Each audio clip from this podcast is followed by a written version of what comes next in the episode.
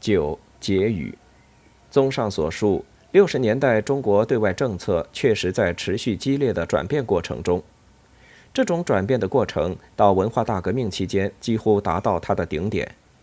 但是这种激进也呈现出十分复杂的情况，即一方面它始终是处于一种渐进状态，并且在很大程度上是随着对中国自身利益影响最大的中美关系的变动而变动的；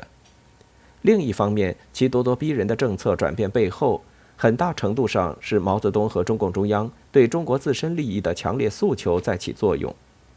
因此，除了文化大革命中短时间的混乱情况以外，其政策的激烈程度自然也不能不以它对中国自身的利害关系为转移。毫无疑问，由于毛泽东和中共自身的意识形态特点及其思维惯性的作用，中国对外关系的渐趋激进几乎是不可避免的。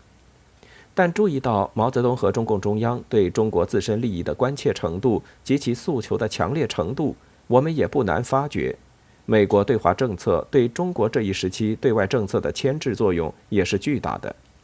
换言之，如果美国不是采取过分敌视中国的政策，毛泽东的对外政策走向在相当程度上未必不会有所改变。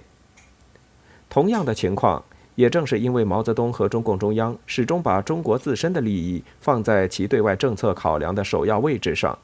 由此也才会有七十年代初中国对外政策出人意料的大幅度调整与修正。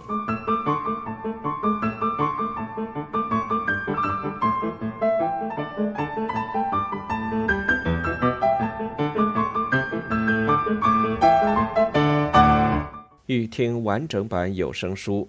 请关注我的微信公众号“我也读书 FM”，获得收听与更新信息。